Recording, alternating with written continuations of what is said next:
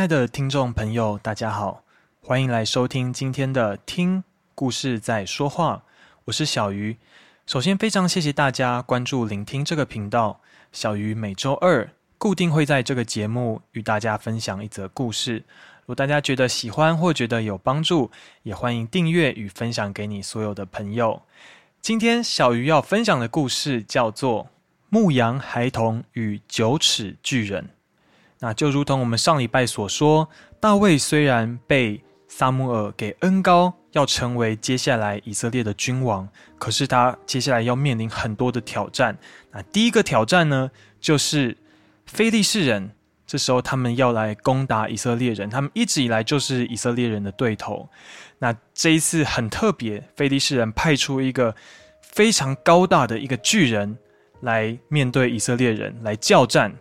那究竟呢，是扫罗会去面对这个身高九尺的巨人呢，还是大卫会去面对他呢？又或者是最后的结果会是由哪边获胜呢？让我们继续听下去。这个故事的地点呢，是发生在一个叫做梭哥的地方。那这个地方其实是属于以色列人的国土，可是非利士人他们今天来到这个地方，很明显，他们就是要来侵犯。以色列人侵犯他们的国土，那当然，当时的国王是扫罗，他当然不能眼睁睁看着这样子的事情发生喽，所以当时他就招聚了所有的以色列人的这些军人来抵挡非利士人的进攻。非利士人跟以色列人他们各自占据着一个山头，那两军之中呢，有隔着一个山谷，那你可以想象在战场上，当然是气氛是十分的肃杀。那两边的军队都按兵不动，就开始看谁要先进攻。可是，就像我们先前所说的，这次非利士人他们非常特别，他们完全做好了准备。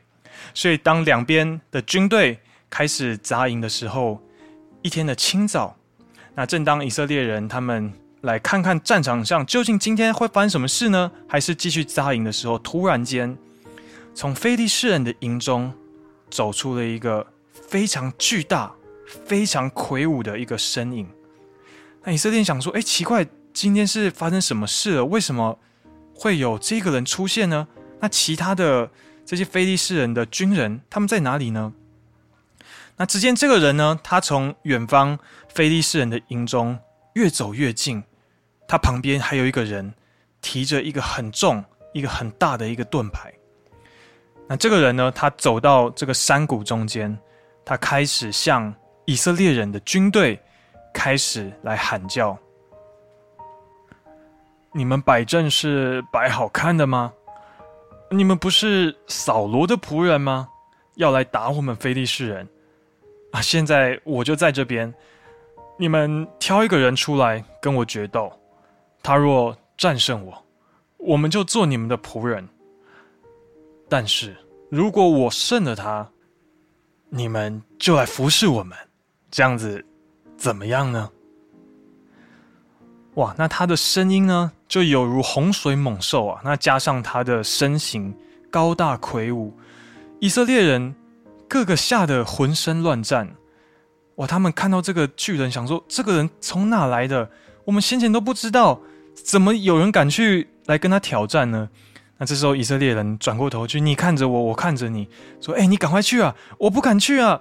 你赶快去啊！”没有一个人有这个胆量来出去面对他，所以这个景象呢，就不断的每一天发生，大约有四十天之久。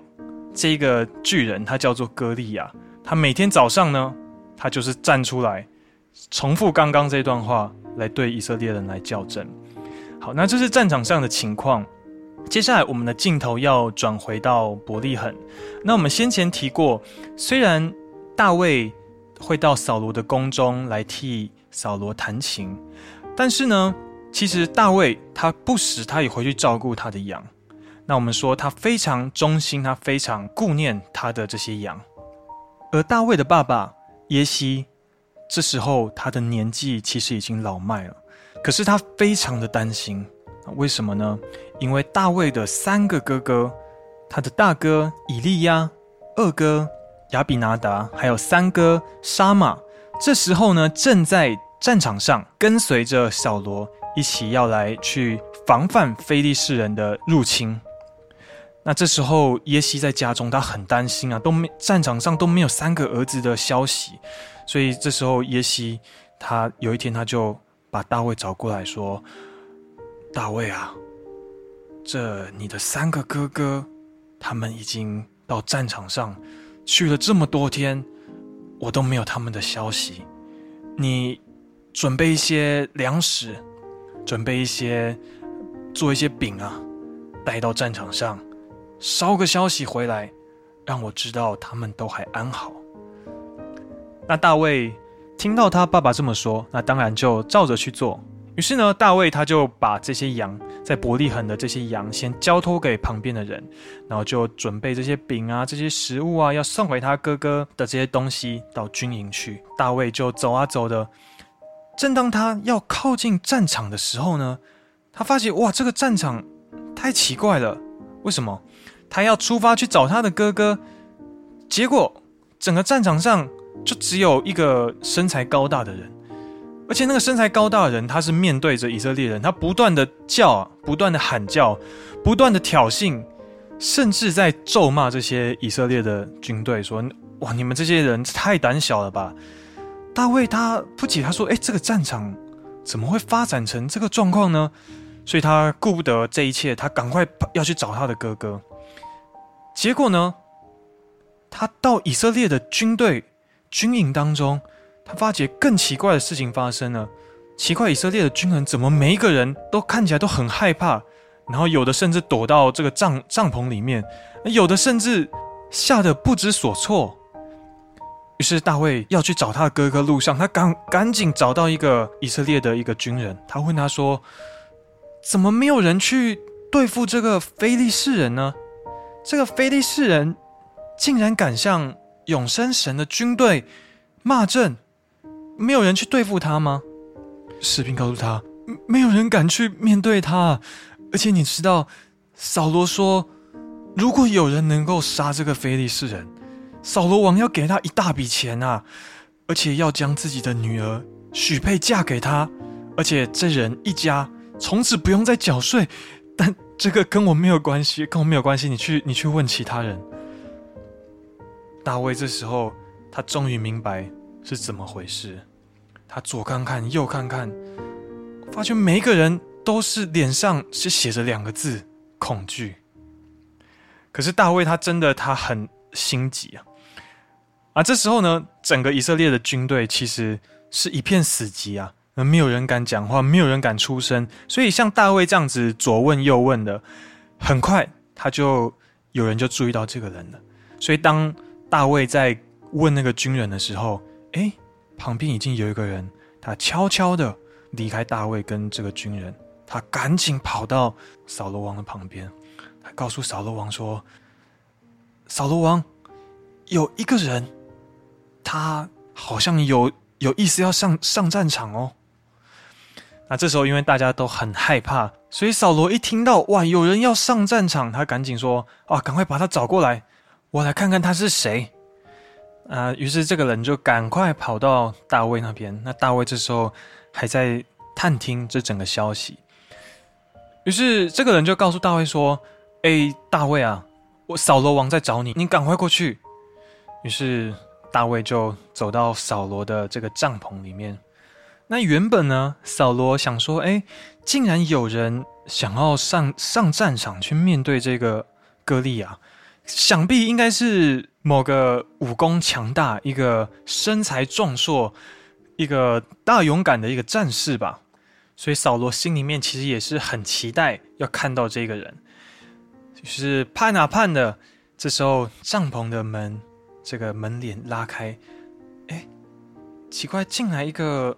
十几岁的一个青少年呐、啊，然后穿着就像是个牧羊人，没有穿盔甲，然后看起来就是很年轻，面色光红，就是一个青少年。扫罗他呆住了，他想说：“是是你吗？还是你是来报信的？”大卫说：“大家不要因为那个人而害怕，扫罗王啊。”今天呢，我要去跟那个非利士人来战斗。”扫罗不可思议，他看着大卫，心里面突然间着急起来，说：“你不能去跟那个非利士人战斗啊，因为你年纪太小。你知道那个人吗？他叫做歌利亚，他从小就训练，专门来打仗啊，一个战争机器啊，你怎么怎么可能去面对他呢？”大卫看着扫罗，他开始说：“我从小，我帮我的爸爸放羊。有时候呢，在旷野里面出现狮子，有时候出现熊。他看到我这些放羊，他想要把其中一只叼过去叼走。于是呢，我就追赶他，把他打死，并且把这个羊从他口中救过来。那有时候狮子跟熊。”他要转过头来要咬我，要来攻击我，我一样揪住他的胡须，把他给打死。我曾经打败过这些狮子和熊，今天这个非利士人，他竟然敢向永生神的军队骂阵，他们也会跟这些狮子跟熊一样，不用害怕。神曾经救我脱离了狮子跟熊，今天神。他也必拯救我，脱离这个人的手。扫罗看着大卫，心想：“哎，好吧，既然他已经决定，于是他就跟大卫说：‘好，你可以去吧，耶和华必与你同在。’于是扫罗转过头去，他说：‘来人啊，把我的战衣，把我最好的战衣给大卫穿上，这些盔甲、铜盔给他戴上，铠甲。’”给他全副武装、全副军装准备好。那大卫，我们前天讲他其实他就是一个牧羊人，所以他他从来没有穿过这种战士在穿的这些盔甲，所以他哇很重啊！他把这个左边的这个左盔甲、右边的盔甲穿上去，还有这个护膝啊、这个头盔啊，哇，他一个一个装上去，哇，他发现他这个人他动不了啊，太重了。于是他就跟扫罗说：“啊，扫罗王啊，谢谢你，但是我穿戴这些我没有办法走啊，我从来没有穿过这些盔甲，我穿不习惯啊，我要去上战场啊。”于是他就一件一件把这些盔甲脱下来。我们这时候可能会很好奇，说：“小鱼，那最后大卫他是怎么样去面对这歌利亚呢？他应该有做些准备吧？”没错。大卫怎么准备呢？他手中还是拿着这个牧牧羊人的这个杖。那他走到溪边去。那我们都知道，在河水边的这个石头，通常都是被已经是被磨得很光亮、很光滑。他挑了五颗石头，放在袋子里。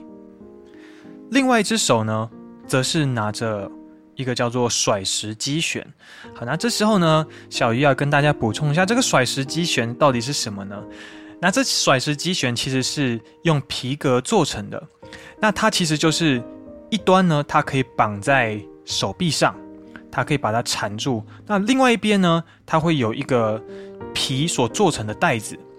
也就是说，在当时候的牧羊人常常会拿着这样子的一个武器，不管是去去防范这些野兽啊，或者是就是来自保的，所以。一边缠着手，另外一边它有一个皮带，然后里面可以装进去一颗石头。那通常这些牧人他们会怎么使用呢？他们会把这个皮带把它绑在手上之后就开始甩。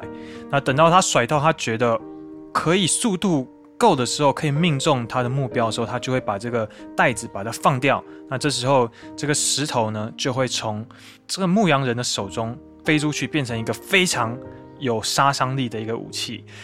那这边小鱼再补充一个一个数据，就是像这样子的甩石机旋啊，它的速度最高最高可以快到每小时一百五十公里这么快。大家会想说，哎，一百五十公里这大概是什么样的程度呢？那我们都知道有一位非常有名的一个棒球选手，他叫做王建民。那在王建民他生涯最高峰、球速最快的时候呢，他投出去的棒球啊，可以达到时速。一百五十九公里这么快，所以你可以想象，这么快的速度之下，然后飞来的是一个石头，所以这是一个非常，其实是一个非常具有杀伤力、一个非常强大的一个武器。那重点是大卫他会使用，并且他知道要如何来使用这个甩石机旋。好，我们回到这个故事。于是呢，大卫他把这个石头啊这些甩石机旋就准备好。那扫罗他已经站在帐篷的门口，那祝福他。这时候大卫知道。接下来，他要去面对的人，就是眼前的这个歌利亚。好，那我们镜头再回到战场上，那这个歌利亚，他每天已经连续四十天了，他每天就是来到这个山谷里面，面对着以色列的军营，开始在叫阵，开始在挑衅，开始在叫骂。那这一天呢，歌利亚他把全身的这个盔甲、这个枪啊、这个盾牌啊，他准备好。他开始要往战场上移动，啊，旁边人告诉他说：“啊，今天一定又是一样啊，这以色列人他们一定不敢出来啦。”啊，这时候歌利亚看着旁边，没关系，我还是照样去，我就看看他们什么时候敢出来面对我。所以这歌利亚呢，他就慢慢的走往战场。那他身材非常的高大，所以他走路起来很很笨重啊，他就慢慢的走往战场。正当他要开始叫骂，他想说又是以色列人，应该不敢出来。突然间，从以色列的这个山谷中开始有点动静了。啊，这时候歌利亚他不敢置信啊，他揉了揉眼睛，他仔细的看，竟然有一个人慢慢的从以色列的军营走出来，小跑步。他远远的看，歌利亚举起手，想说到底是谁呢？这时候，眼前那个人从一个小小的一个身影，慢慢的变大，慢慢变大，哎，终于到了一个距离。歌利亚清楚的看见这个人是谁。他打量着这个人，一个青少年呢，十几岁，看起来像是一个牧羊人，手上缠着一个不知道是什么东西，然后轻便，连个盔甲都没有戴，头盔也没有，也没有刀，也没有盾牌。哇！这时候歌利亚他气不过啊，他旁边还有一个拿帮他拿着一个大盾牌的人，他气不过歌利亚，看着旁边这个人，然后就接下来他对着大卫开始来喊叫：“你拿杖到我这里来，我是狗吗？”于是这个歌利亚他气不过啊，他开始来咒诅，甚至是咒骂大卫。那歌利亚又对大卫说：“啊，既然你来了。”我要我要来打败你，而且啊，我把你打败之后，我们非利士人就就赢了。你要想清楚啊！大卫看着歌利亚，看着他，听着他对他威胁，他不为所动。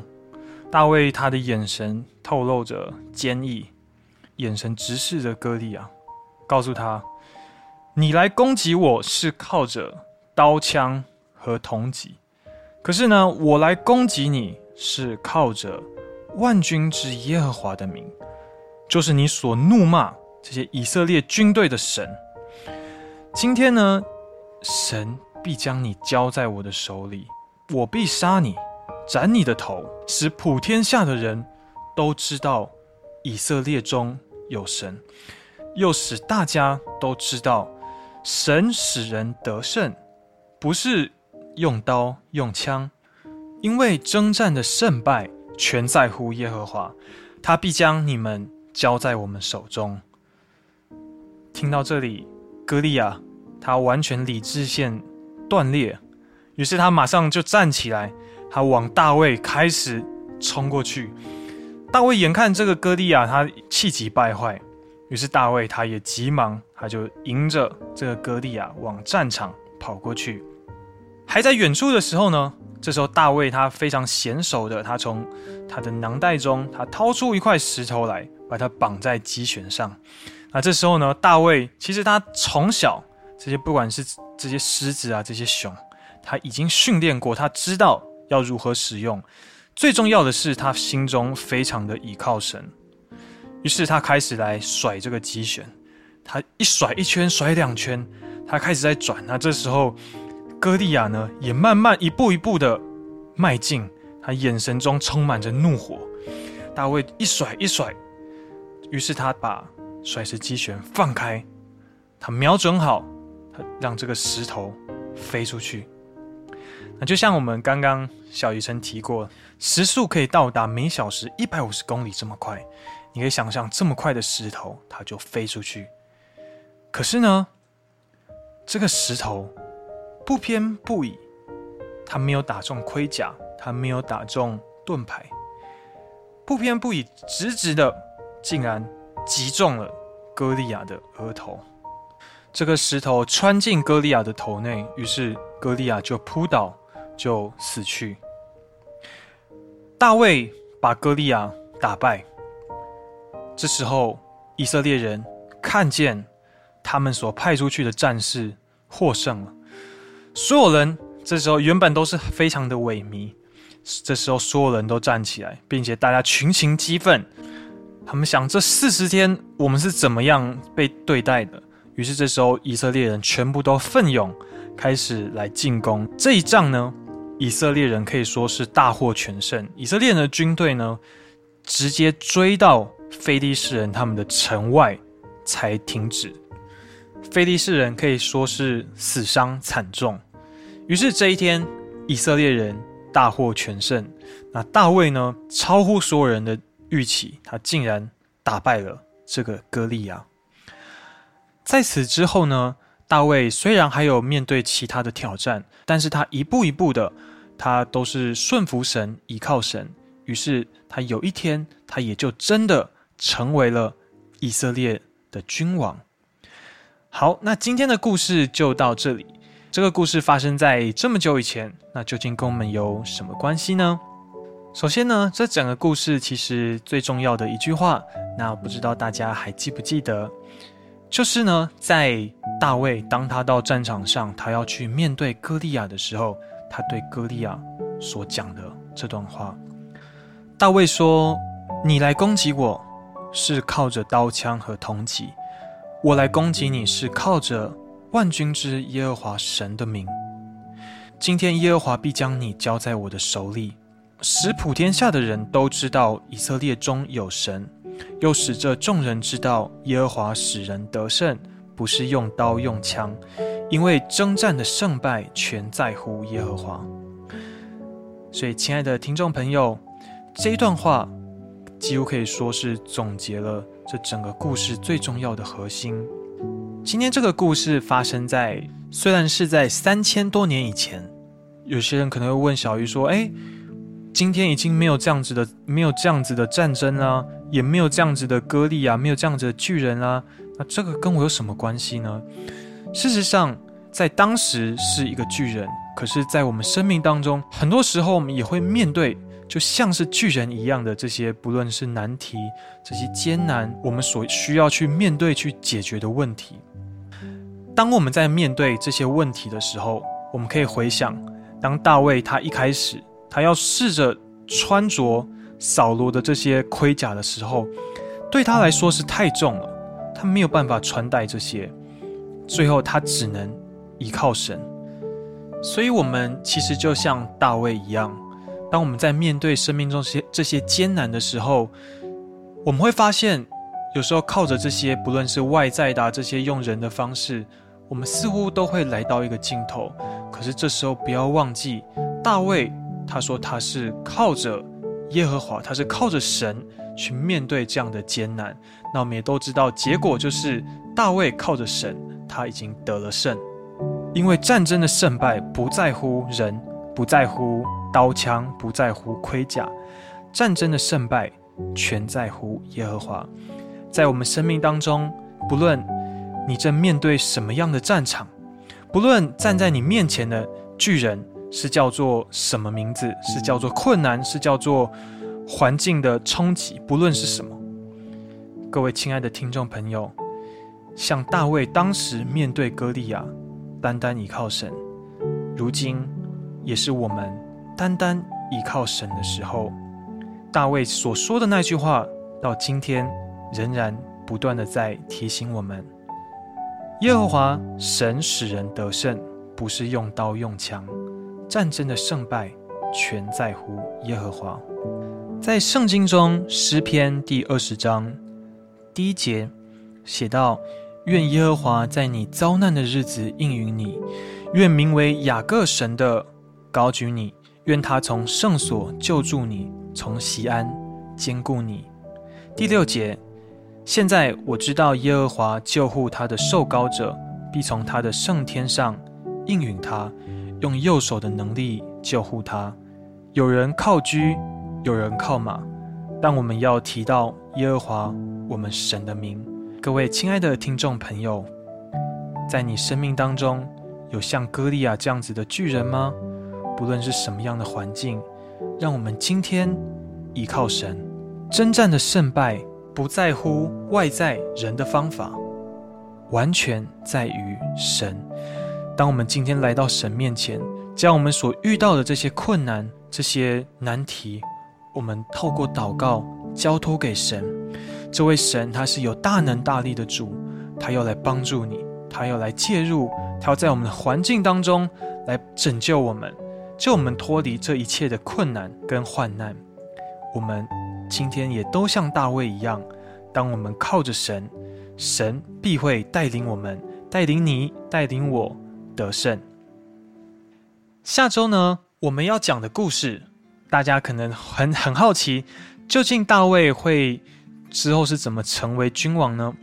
不过，我们大卫的故事会先告一段落，接下来我们要来讲的是另外一位时间在更久以前的。圣经中非常重要的人物有多重要呢？当我们看现在世界上整个中东地区的局势，整个世界的局势，其实啊，这一切都可以源自于这一个重要人物他当时他的帐篷中所发生的事情。究竟这个人，这个如此重要的人是谁呢？究竟为什么现在世界上的局势？又跟他有关系呢？那这就是我们下礼拜开始要讲的故事。欢迎各位听众朋友下周继续收听《听故事在说话》，我是小鱼，谢谢大家今天的收听，愿神祝福你。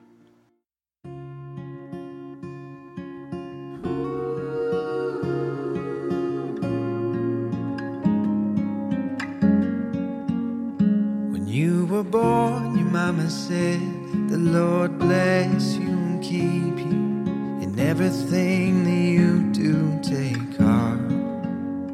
When you were eight, your daddy said, Never take your life for granted. Believe in second chances, my love.